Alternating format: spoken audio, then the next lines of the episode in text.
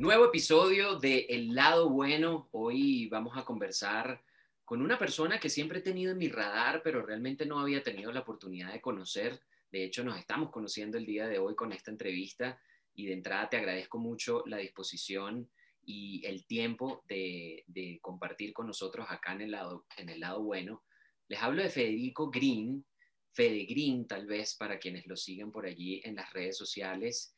Y Federico tiene muchas historias que compartirnos realmente el día de hoy, muchas de ellas con las que yo resueno y por lo cual eh, quise invitarlo a este espacio porque creo que es momento de hablar, ¿no? De cosas que tal vez no hemos hablado eh, a lo largo de nuestros años y que tal vez para algunas personas puedan ser incómodas, para otras no, tal vez para algunas personas pueda ser hasta conocido, y creo que allí eh, radica la intención de este espacio, ¿no? De ver cómo a través de mi experiencia, de la experiencia de Fede, ustedes pueden conectar y pueden incluso transformar también su experiencia propia. Fede es venezolano, tiene nueve años viviendo en Argentina y me gustaría partir un poco de ahí, Fede. ¿Cómo se define Fede ahora siendo prácticamente un argentino? Gracias primero Luis por, por el espacio y, y, nada, qué lindo poder tener esta charla. ¿Cómo se define el Fede de ahora? Otro Fede totalmente distinto al, al, que pisó Argentina en ese momento. Para mí, venirme a vivir a Buenos Aires fue como destapar la vida, básicamente, ¿no? Como que me permití ser, justo coincidió con muchas cosas de, de la vida, de salir del closet y de conocer gente nueva y abrirme. Fue como realmente para mí una apertura de un fe totalmente distinto. Eh, y nada, yo estoy feliz. Así que me encanta el fe de ahora. Y aprovechando que ya me lanzas una perla de una, ¿no?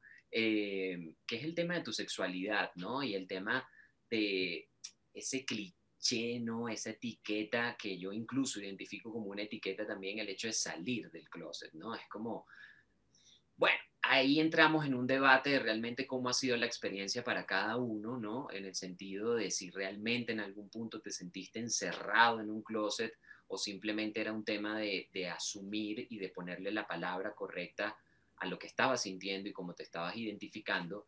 Pero ¿cómo para Fede ese proceso de darse cuenta de que primero realmente si había algo que definir en cuanto a la sexualidad y segundo aceptarlo, es decir, decir, mira, sí, esto sí es. Yo creo que, que el proceso de aceptar la sexualidad tiene todo lo que acabas de decir, porque yo me di cuenta de, de, de joven que era gay y, y creo que lo acepté con naturalidad, pero ahí cuando uno acepta es como que se enfrenta a un montón de procesos, porque es tipo, bueno, pero si el otro se entera que van a pensar y no sé qué y tal, ¿no? Como que una cuestión es lo, interno y, y después el cómo te perciben desde afuera. Em, y ahí, bueno, se despiertan un montón de, procesos de que te despiertan muchas inseguridades, aparte sí, en Venezuela, en una sociedad machista, dentro de un colegio muy católico. Entonces, lo que de afuera me decía era que lo que yo sentía estaba mal. Entonces, fue como, bueno, pero yo soy esto y afuera me dicen que está mal, entonces yo estoy mal y eso despierta un montón de cosas en el inconsciente, que uno no se da cuenta, que, acarrea un montón de, procesos internos. en, ese, en ese proceso, perdón que, que, que, me sume allí, pero un poco para irlo complementando, eh, a medida que iban avanzando los años y tú evidentemente creciendo, madurando, siendo más consciente, eh, ¿tuviste apoyo? Es decir, ¿hubo alguien con quien te desahogaras o fue realmente un proceso muy interno tuyo de irlo identificando tú hasta que realmente ya lo pudiese sacar a, al mundo, por decirlo así? No, no fue solo, fue totalmente solo, eh, porque yo no lo hablé con nadie, entonces al no hablarlo con nadie, nadie te acompaña porque nadie sabe que estás pasando por ese proceso tampoco, ¿no?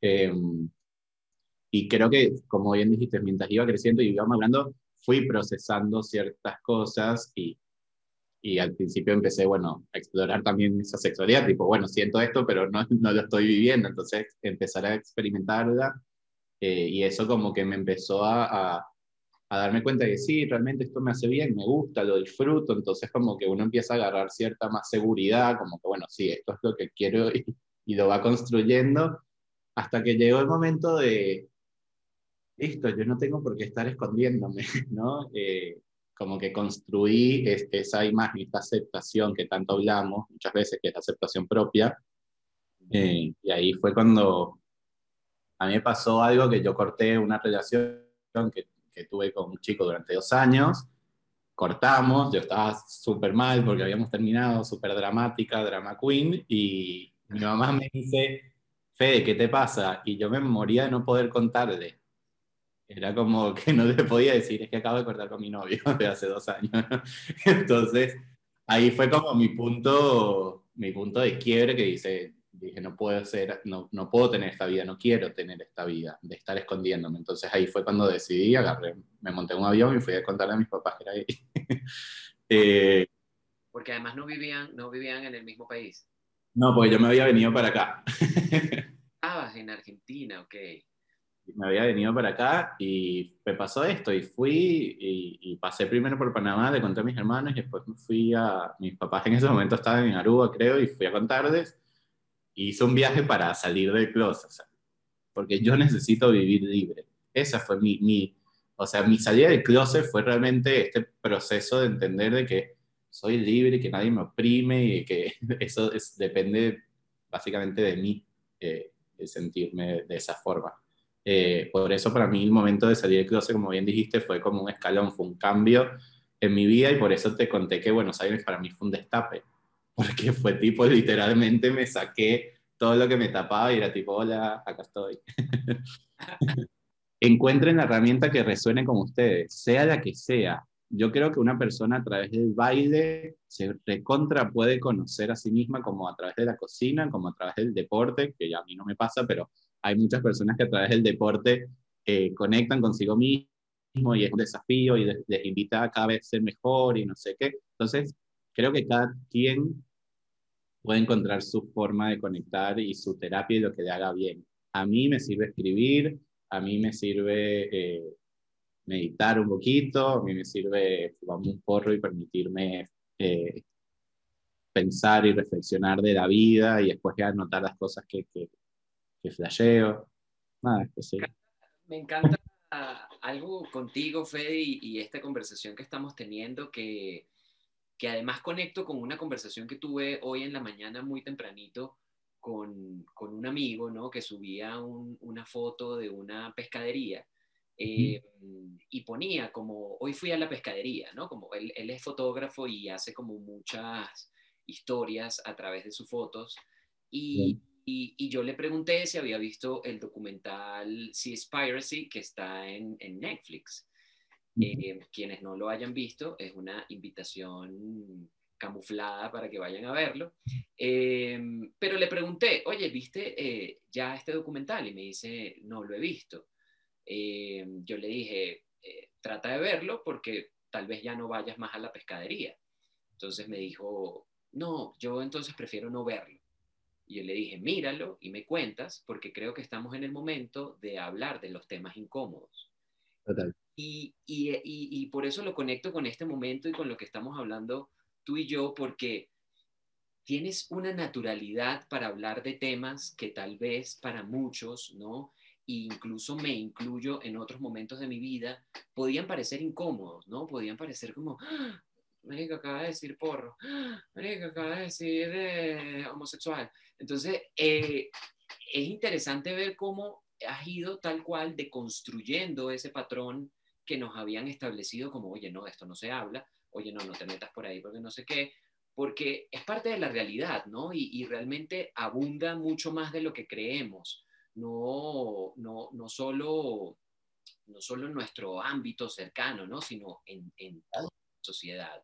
Eh, ¿Cómo has ido naturalizando todos esos temas y, y, y, y sí, compartiéndolos de esta, de esta manera tan, tan fresca? Y yo les conté antes que yo había decidido no esconderme más. que eh, en, en, verdad viene de ahí, o sea, viene un poco de, y ojo, eh, me encanta que se escuche de forma natural, porque realmente lo es, pero a mí me costó un montón eh, a sacar a veces algunos, eh, algunos temas o lo que fuese así. Ay, este es el espacio correcto para poder, como todas estas preguntas, y lo que hago como herramienta es buscar ese Fede alineado, ese Fede que en ese momento era pleno, y es tipo, tú decidiste no esconderte, y esa es tu verdad. Entonces, hoy vivo mi verdad como es mi verdad, y mis verdades son todas estas, sí, me gusta fumar porro, no le veo nada de malo, no me considero una persona adicta, eh, a mí me hace bien, ¿sí? Y si el día de mañana me empieza a hacer mal, bueno, lo dejaré, ¿sí? y esto no quita que para otra persona capaz el porro eh, sea una situación problemática. Yo estoy hablando de mí, ¿sí? Eh, y de, y de, de, mi lugar. y entiendo que son temas tabú, recontra, entiendo que hay problemáticas detrás de estos temas también, pero yo hablo desde mi experiencia y, no puedo lamentar, no puedo hablar de por el resto. Es muy interesante que, que lleguemos a este punto y a estos temas porque se trata un poco de eso, ¿no? Nuevamente, tumbar patrones que habían normalizado algunas cosas y que otras las habían apartado porque de eso no se habla. Y ahora empezar a hablarlo, porque también pareciera que somos como la generación de cambio o estamos viviendo el cambio y, y, bueno, evidentemente eso nos hace eh, la generación que forma parte de. Y traigo todo este, todo este contexto porque hay, hay un tema del cual tú te has empoderado muchísimo y que creo que, que más bien en lugar de, de, restarte te ha sumado porque te ha hecho ser más eh, o te ha realizado más como persona, vamos a decirlo así, y es evidentemente el, el diagnóstico que mencionabas hace unos minutos, que, es el diagnóstico del VIH, ¿no?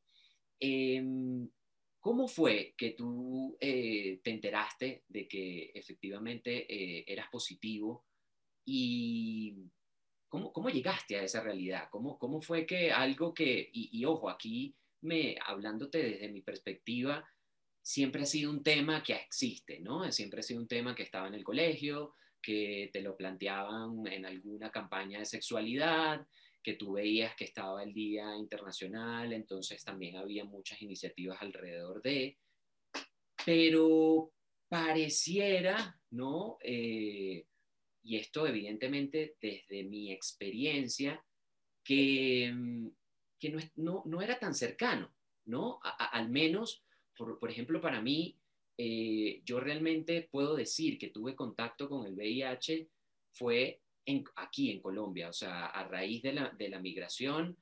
Y, y, entonces yo me preguntaba, ya va, o sea, en mis 27 años que viví en Venezuela, en verdad nunca nadie. Entonces ahí yo decía, ahí me cuestionaba y decía, capaz la gente no lo hablaba, o sea, capaz sí tenía amigos que podían ser positivos y no lo decían porque ¿cómo entro yo en este tema? ¿Cómo yo me siento un día en el desayuno y digo, chamo, ayer me hice la prueba y resulta que salí positivo?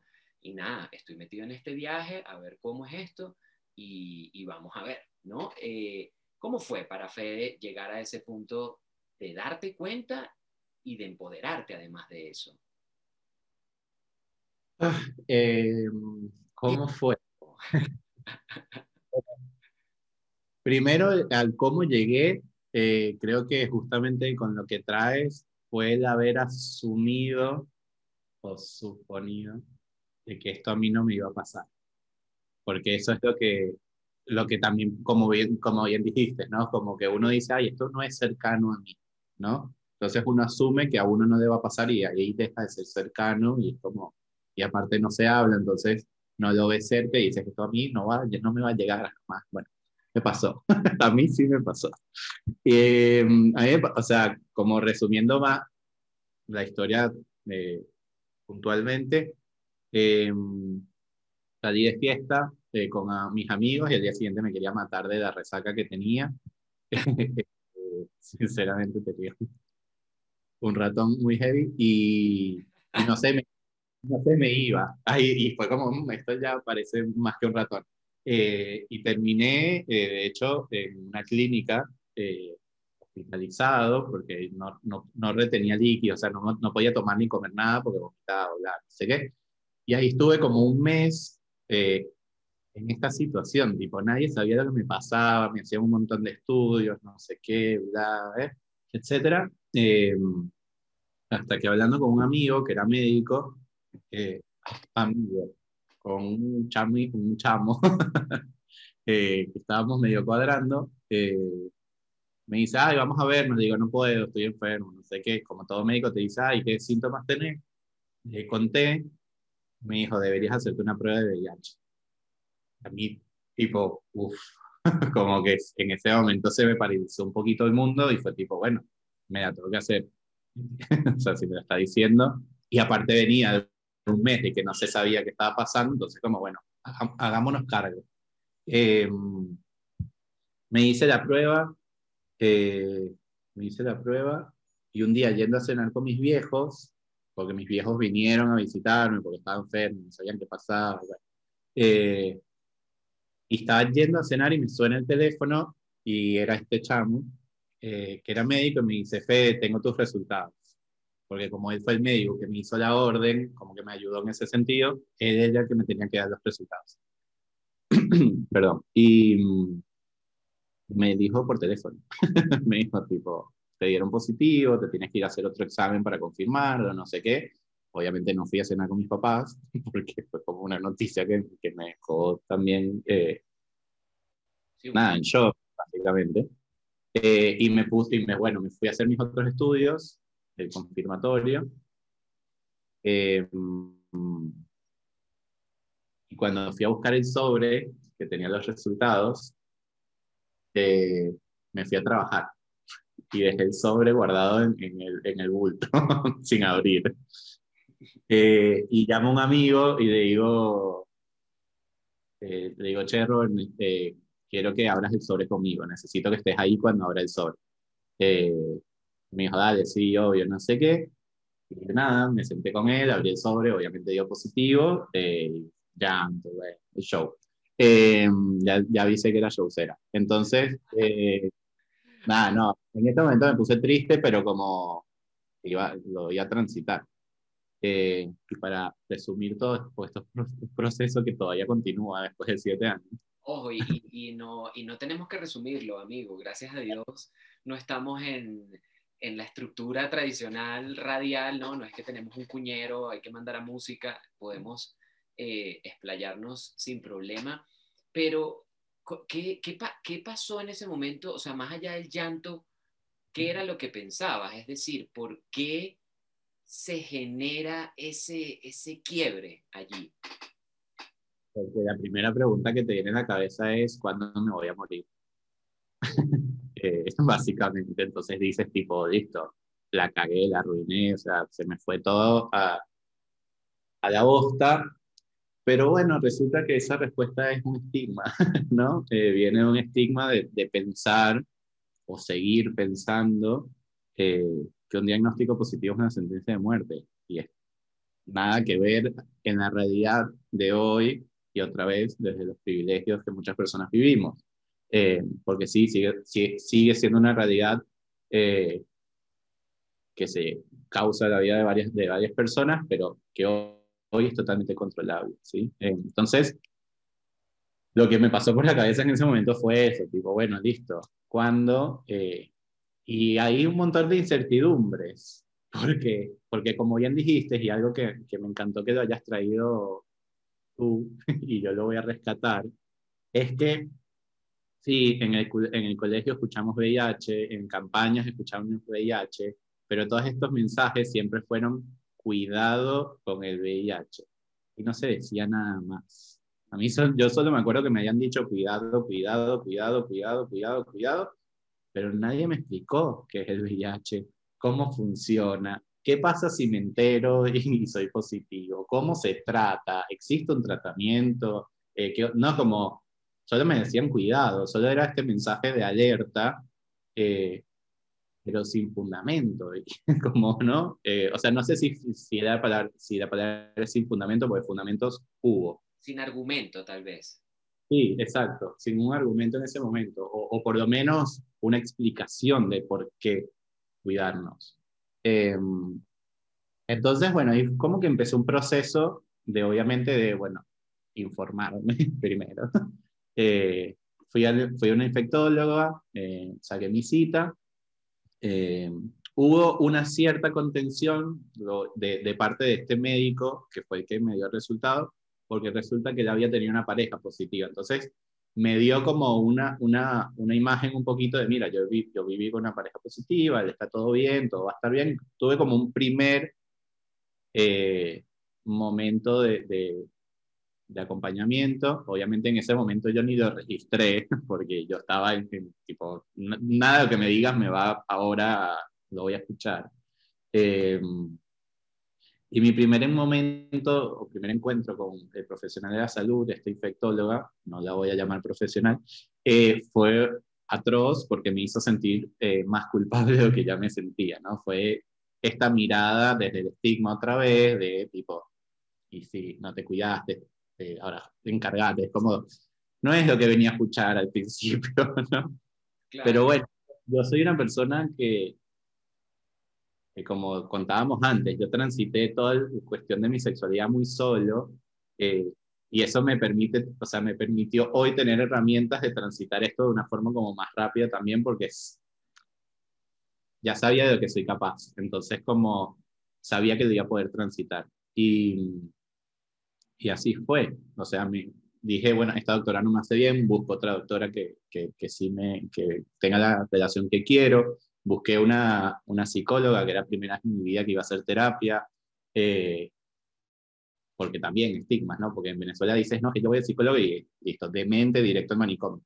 Entonces, eh, busqué una psicóloga, eh, con mis amigos muy, muy cercanos, se los conté como para tener esa contención y ahí fue como, bueno, listo, encontré un mundo de, de, nueva información, encontré una infectóloga que me dijo, todo va a estar bien, no pasa nada, tenemos todos estos tratamientos.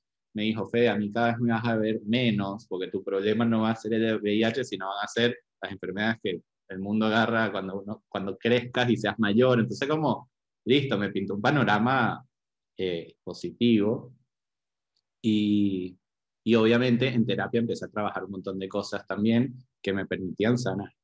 Eh, y yo me acuerdo, una de las cosas que me dijo mi infectólogo, que me, que me dijo, tú agarraste el toro por, por los cachos, por los cuernos. O sea, porque realmente yo dije, lo que yo me dije para seguir adelante fue, esto a mí no me va a joder. o sea, ese fue como mi, esto a mí no me va a ganar, no me va a ganar. Y sí, dentro de mi proceso de, de, de enfrentar el estigma, de sentirme con culpa, de sentirme con vergüenza, de sentirme peligroso, de sentirme un veneno andante, decía, esto no me va a ganar. Y fue obviamente un proceso, eh, que ahora sí, lo seguiremos contando, donde em, empecé a, eh, aceptar, básicamente, que nada, de que vivo con VIH, que está todo bien, de que hoy no significa nada malo, eh, de que tampoco hice nada malo, ¿no? Hay, una pregunta allí que, que, me gustaría hacerte, Fede, y es el hecho de, de, si realmente podemos hablar entonces de una enfermedad o de una condición. ¿Cómo, cómo, cómo lo identificamos eh, en, en, el, en, la conversación, ¿no? Nuevamente, volviendo al objetivo de naturalizar el tema. Total. Eh, para mí no es ni una enfermedad ni es una condición, es un virus, ¿sí? O una infección crónica, lo podríamos llegar a, llamar. ¿Por qué no le llamo enfermedad? Porque uno, no estoy enfermo, ¿sí? yo, yo estoy completamente sano, eh, y de hecho mis estudios lo comprueban, entonces no estoy enfermo, no curso una enfermedad y el VIH no es una enfermedad, es un virus que ataca nuestras defensas, nada más. Lo que pasa es que cuando las defensas se debilitan un montón, ahí llega la etapa de SIDA, que no es lo mismo que VIH. ¿sí? La etapa de SIDA es la etapa donde se producen síntomas y ahí sí podemos decir que estamos enfermos, porque tenemos síntomas, ¿sí? Eh, y porque nuestro cuerpo realmente está enfermo.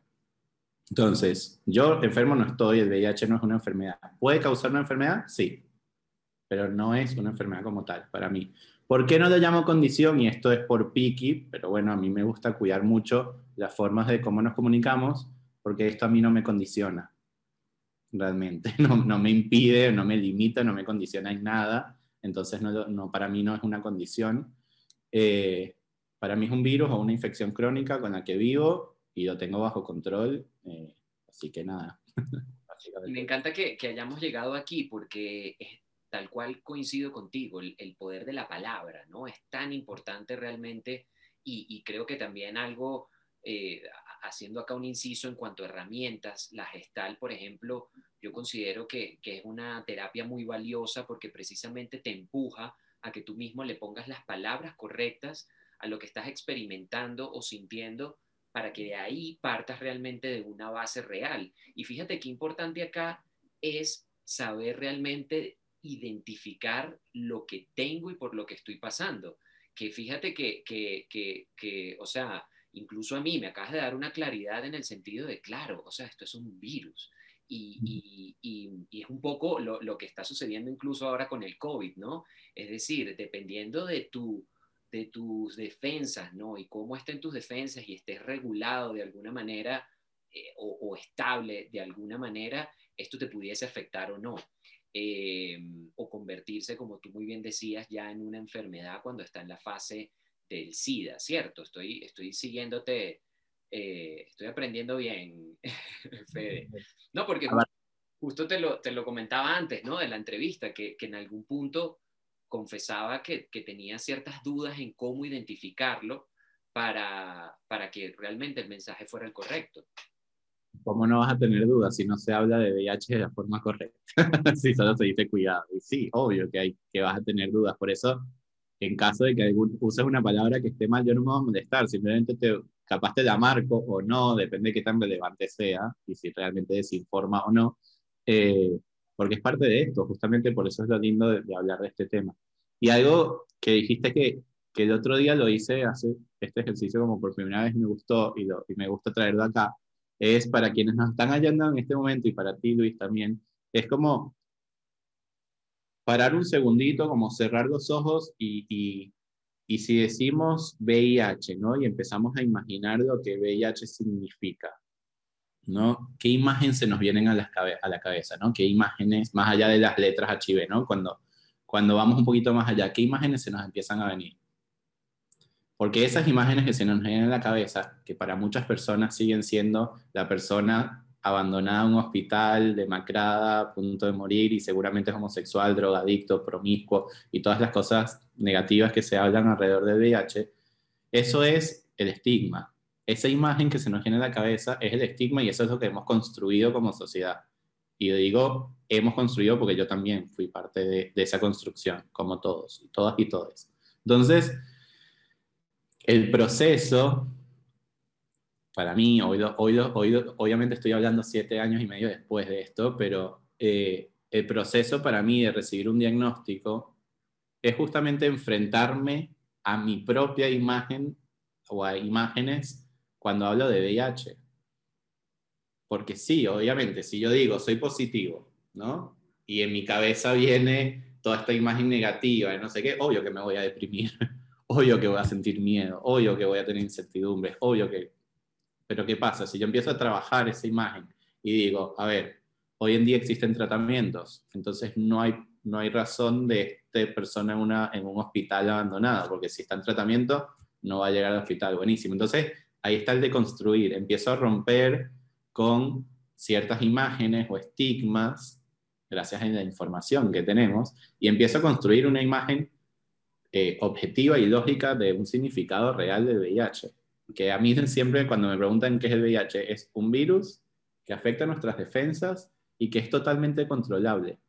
Nada más. Eso es VIH. Nada más. Todo lo otro de que le pongamos arriba y no sé qué, son ideas, pensamientos y creencias. Pero la realidad es que el VIH es un virus que entra en el cuerpo, afecta nuestras defensas y que hoy en día tenemos todas las herramientas para controlarlo. No para curarlo, pero sí para controlarlo. Creo que, creo que es tan valioso lo que estás diciendo porque, porque simplifica algo que pareciera que por años era algo sumamente complicado. Ojo, lo fue en un momento en el descubrimiento de entender, ¿no? Cómo era este virus y cómo poder tratarlo, pero em, nuevamente, construyendo un poco a través de tu discurso, eh, simplificas lo que significa y además ya lo compartes desde una experiencia que has transitado desde aproximadamente siete años, por lo, por lo que te escuché. Eh, y ahí pienso es en las personas que tienen el diagnóstico, ¿no? que puedan ser positivas y que no se hacen cargo. Una frase que me gustó mucho que utilizaste, no, no se hacen cargo eh, por diferentes razones, pero no se hacen cargo. ¿Qué podemos hacer con esas personas que todavía están en esa posición, ojo, válida, ¿no? Creería yo que es válida porque es personal, em, de no compartirlo. Es como, mira, por favor, tú sabes esto y no se lo digas a nadie y que por favor esto no salga de aquí y que, sabes, y es una cosa como, porque de hecho así fue mi experiencia, o sea, el contacto que yo tuve con el VIH fue a raíz de una pareja y, y, esta persona, eh, después de todo el proceso que atravesamos, porque incluso cuando lo confesó en algún momento, eh, no tenía un estudio que comprobara realmente que tenía el diagnóstico no, entonces fue pasar la prueba del diagnóstico juntos, de pensar incluso yo si lo podía tener o no, que incluso fue realmente mi llamado a, epa, infórmate, ¿no? Porque me di cuenta de que lo que acabas de decir, muchos anuncios, muchos anuncios, muchos anuncios, pero no hay profundidad. Es simplemente cuídate, pero no hay profundidad. Entonces, eh, esas personas que están en ese, en ese miedo, ah, bueno, y conectaba el, ejemplo porque me recuerdo que, fue, o sea, vivimos el proceso, vivimos el, hecho de hacernos la prueba, recibir el diagnóstico, además recibir el diagnóstico diferente, ¿no? Que, que, de alguna u otra manera también allí, pues alivia por un lado, porque es como, bueno, no te contagié, pero por otro es como, verga, estoy yo solo en esto. Eh, entrando entonces en esa decisión de, mira, yo esto lo encripto y lo guardo porque esto nadie va a saber nunca nada. Eh, y por otro lado, pues hay personas como tú, eh, tal vez como yo, porque yo recuerdo que en ese momento, cuando en mi cabeza empezó a transitar la idea, yo dije, bueno, primero, si esto sucedió y esto sucedió así, porque además fue una relación muy bonita desde el amor, yo dije, bueno, abriremos un canal de YouTube y seremos la pareja que habla de este peo en un canal de YouTube. Y, claro, y nunca fue una idea aceptada, obviamente, por lo que te digo. Para, para, para esa persona fue como, no, mira, yo encripto esto y esto nunca va a salir de aquí. ¿Qué, qué, qué podemos hacer ahí? Es decir, se respetan las decisiones, pero ¿cómo, cómo no sé, cómo sacudimos a esa persona un poco y la hacemos ver que simplemente es algo natural de alguna u otra manera. Bien, trajiste muchos temas interesantes, eh, pero antes, de meterme en responderte eso, em, solo quiero rescatar una palabra que dijiste que sí te la voy a corregir, eh, pero no, justamente para informarnos y aprender juntos, que hablaste de contagio. ¿sí? El VIH no es contagioso, el VIH es transmisible, ¿sí? Contagioso es COVID, por eso vivimos con tapabocas y encerrados y en aislamiento. El VIH se transmite. Tiene que haber ciertos factores puntuales para que exista transmisión de un cuerpo al otro, tiene que haber un fluido, fluidos específicos, eh, un acto específico, como tiene, no es contagioso, no es que porque compartamos un vaso de agua eh, puedo contagiarte VIH sino que tengo que transmitirlo eh, y para eso tienen que pasar ciertas cosas. Para mí es una fundación, es, es como un, concepto muy importante porque la gente siempre habla de contagio y no, esto es transmisible. Contagioso es el, COVID. Eh, y ahora, con respecto a, lo, a, lo, a, las preguntas que hiciste, quiero como ir primero a la base, eh, que es un poco de los mensajes que justamente vengo a, compartir, em, que es entender que el diagnóstico positivo es totalmente confidencial, personal y que jamás, jamás hay una obligación de hablar de nuestro diagnóstico si no tenemos datos. ¿Sí? Eso como concepto principal. ¿Por qué? Porque el estigma también impone de repente porque es como que eres positivo y de repente es como que tenemos que asumir todas las responsabilidades de los cuidados sexuales del mundo, ¿no? Porque de repente nosotros nos tenemos que cuidar, tenemos que cuidar a la otra persona, tenemos que avisar de nuestro diagnóstico para que la otra persona decida si quiere estar con nosotros. No, Todo eso es estigma. ¿sí? La realidad es que ninguna persona eh, VIH positiva tiene que hablar de su diagnóstico si no quiere. No hay una obligación. Y de hecho, en países como Argentina, tenemos unas leyes que protegen incluso esta confidencialidad. Ahora, y para mí otra vez acá entra el lenguaje. Una cuestión es la obligación y el tener que, y otra cosa es querer hacerlo. ¿sí? Yo, Fede, jamás tengo una obligación, no siento obligación de hablar del tema, decido hablar del tema porque quiero. ¿Por qué lo hago? Porque quiero visibilizar, porque quiero ayudar a informar, porque quiero que esas personas, como bien dijiste, que están en ese proceso de miedo y no sé qué, no se sientan solas y que se pueden acercar y compartir y, y hablar y compartir diferentes perspectivas. ¿Por qué?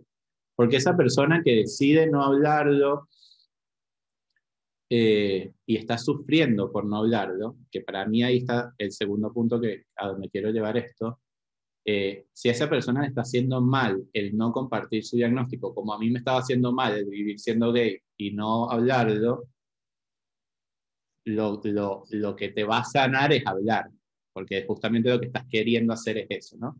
Obviamente que ese proceso eh, cuesta. ¿Y por qué cuesta? Porque hay un estigma. Porque decir soy HIV positivo, del otro lado muchas veces se sigue escuchando, ah, este es un homosexual promiscuo y drogadicto. Entonces, es como que uno siente que al decir eso está aceptando también que uno es homosexual, promiscuo y drogadicto, ¿no? Entonces, como que, y ahí entra otra vez en que van a pensar de mí y un montón de cosas.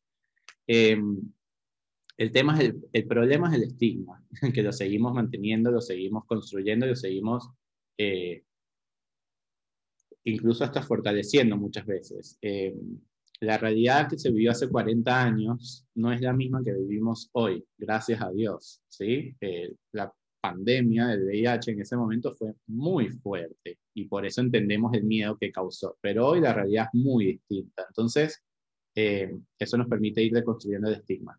¿Qué le puedo decir a esa persona que está en este momento de si lo hablo, no lo hablo, cómo lo hablo, cuándo lo hablo y por qué, ¿no? Y todo esto, todo esto es, antes de todas esas preguntas, ¿Quieres hablarlo? ¿Sí? Eso es lo primero que nos tenemos que preguntar. ¿Quiero realmente hablar de mi diagnóstico con mi familia, amigo, pareja, lo que sea, ¿no? En el trabajo. ¿Quiero hablar con esto? Sí, no. Si la pregunta es no, no. Listo. No tienes nada que hablar, no está pasando nada. Y si no te carcome por dentro porque lo estás tomando como una decisión, buenísimo. Ahora, ¿quieres hablarlo? Buenísimo. ¿Por qué lo quieres hablar? ¿Para qué?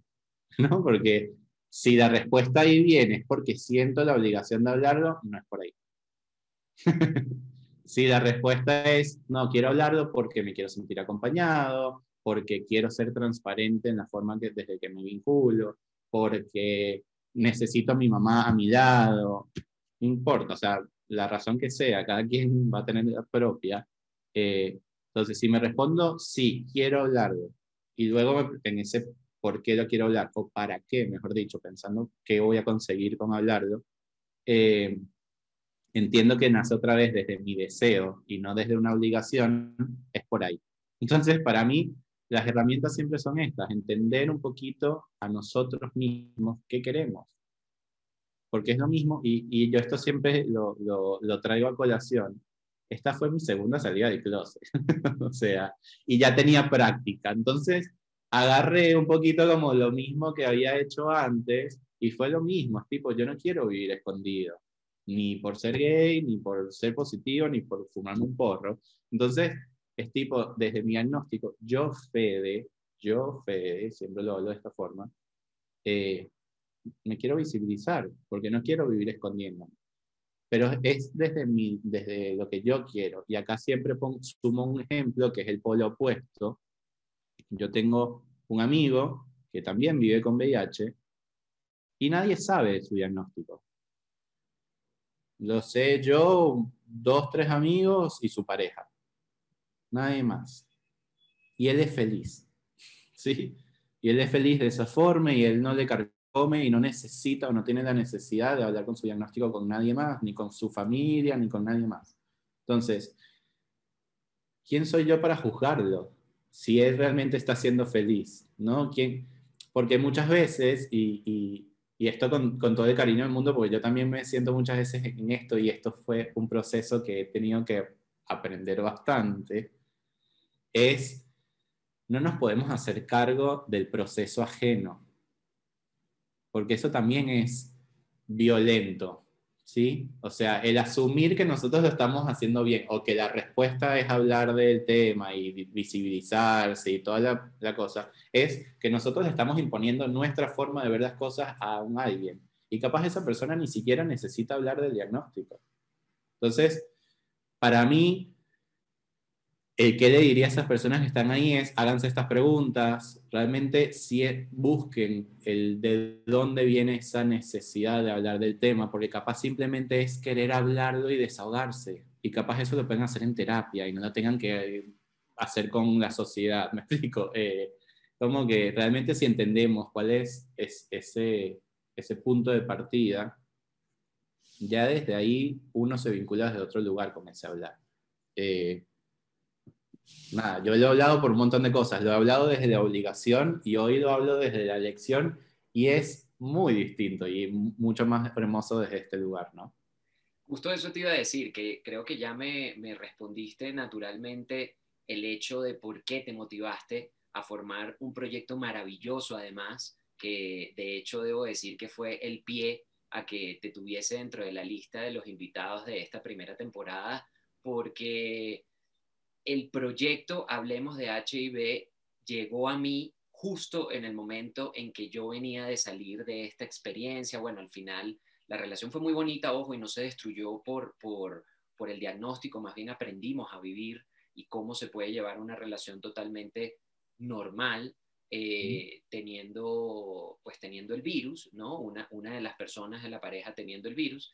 Em, pero bueno, lo cierto es que la relación termina, a mí siempre me quedó, o sea, creo que fue tan, tan impactante para mí verme desinformado de algo que tengo años escuchando, que fue como, mira, algo tengo que hacer acá, ¿no? Tal vez también por, porque, bueno, tengo 13 años trabajando en la comunicación, en radio, y, seguramente, o, o, seguramente no, también tengo que hablarme sinceramente a mí, hay, una realidad de que me gusta expresar y comunicar y tal vez traducir algunas cosas que para otros son como que no tienen manera de codificarse, ¿no?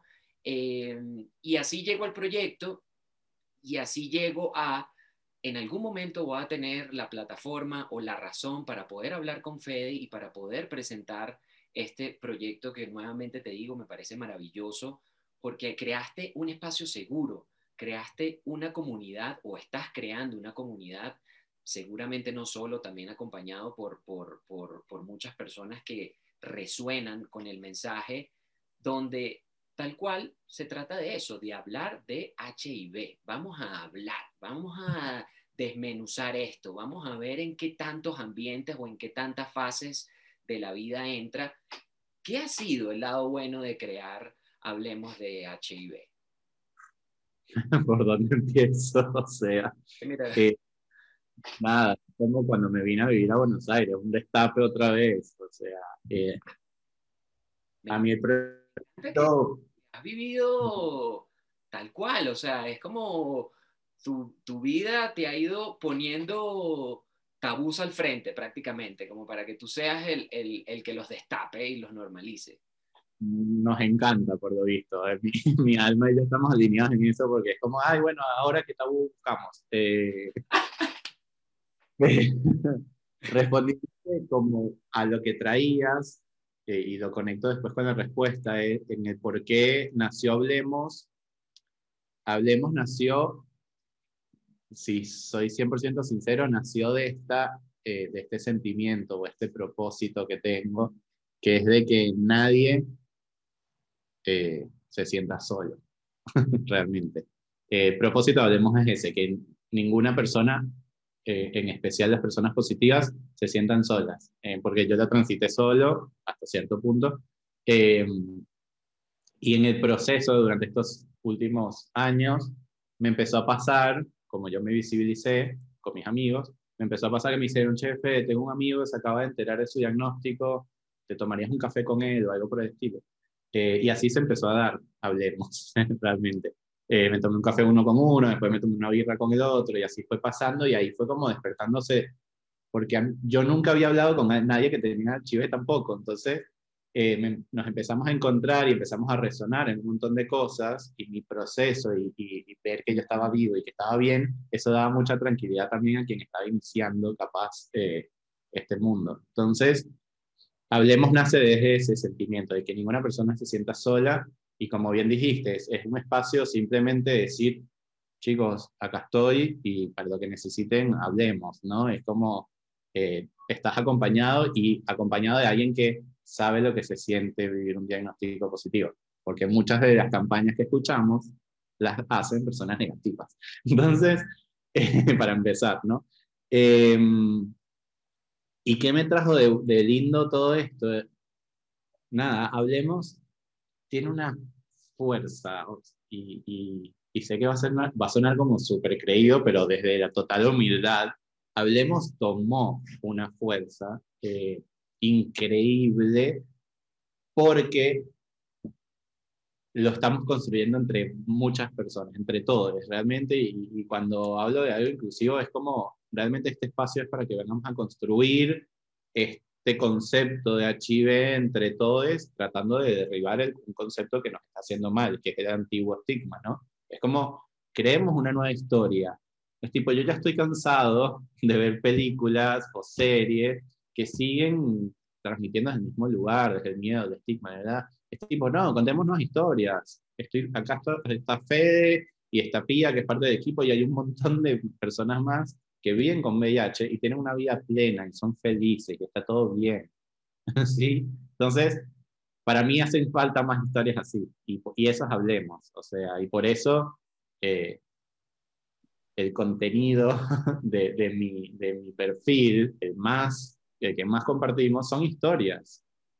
Porque no importa ya la historia de Fede, porque no es lo que Fede piensa del HIV, es las historias de, de todas las personas que vivimos con este virus porque la realidad de Fede no es la misma que otras.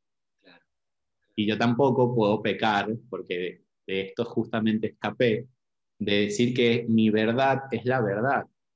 Porque, y yo siempre eh, hablo de este lugar porque yo sé que tengo muchos privilegios. Yo sé que una realidad de una persona que, que convive con VIH y que no tiene acceso al tratamiento es un infierno lo que es ese sentimiento, ¿no? Entonces, es también, chicos, veamos, un poco lo que voy a buscar, hablemos, es veamos que hay un abanico de realidades y que no son todos Fede tampoco, ¿no? Es como, tenemos que trabajar en esto, es una problemática, hay que deconstruirnos, hay que hablar del tema y, hay que, y justamente el nombre del proyecto es eso, hablemos de HIV, es algo muy simple y muy sencillo de hacer, pero por lo visto nos cuesta un montón. Y es hablar de HIV en una cena familiar, hablar de HIV en la oficina, hablar de HIV con tus amigos y compartir información, porque capaz en ese grupo de amigos hay uno que vive con VIH, capaz o no, capaz alguno de esos amigos jamás hizo un testeo y asumen, y acá voy, conecto como a cómo empezó mi historia, este asumir que no nos va a pasar. Sí. El real problema, uno de los grandes problemas, además del estigma, es que las personas seguimos pensando que no nos va a pasar, porque eso es de gays, promiscuos y drogadictos. No, gente, esto nos afecta a todos, todas y todos por igual. Todos, sin importar eh, cuánta plata tengas, de qué estatus social, dónde vivas, de tu sexualidad, de tu género, de nada. Lo único que se necesita es tener sexo y todo es sexo. Entonces, eh, esto nos afecta a todos, ¿sí? Bueno, sí. Eh, a todos.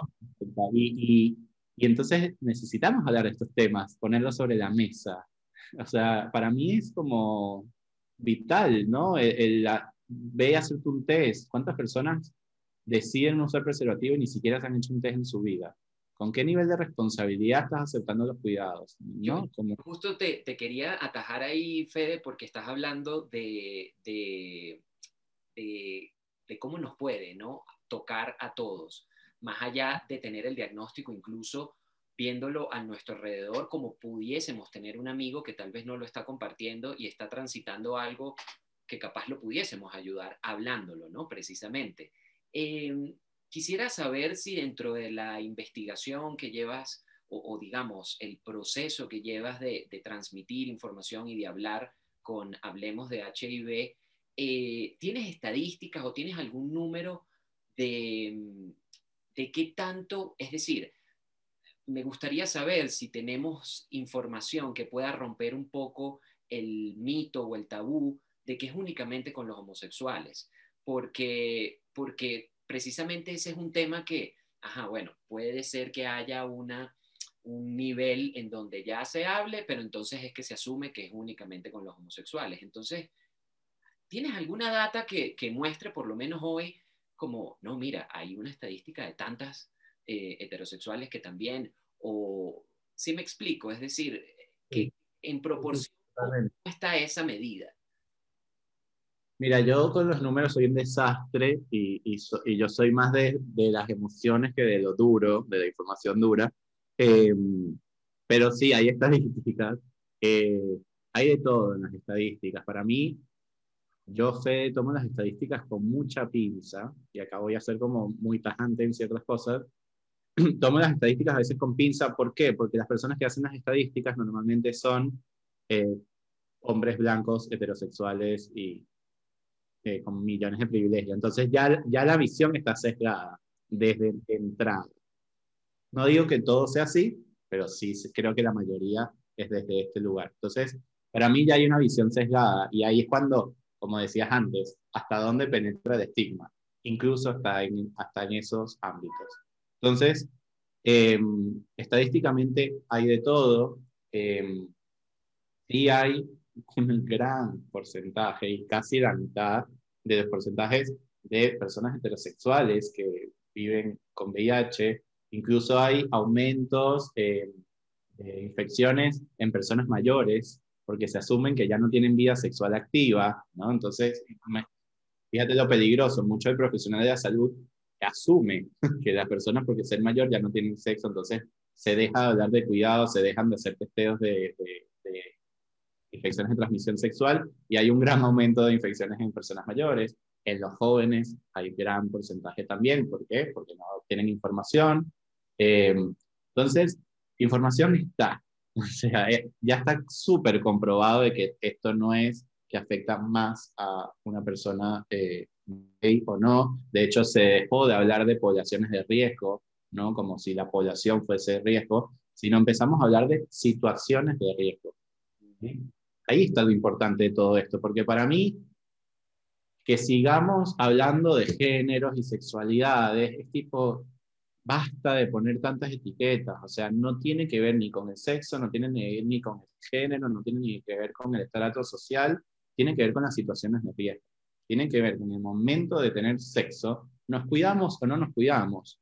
Punto. No importa con quién.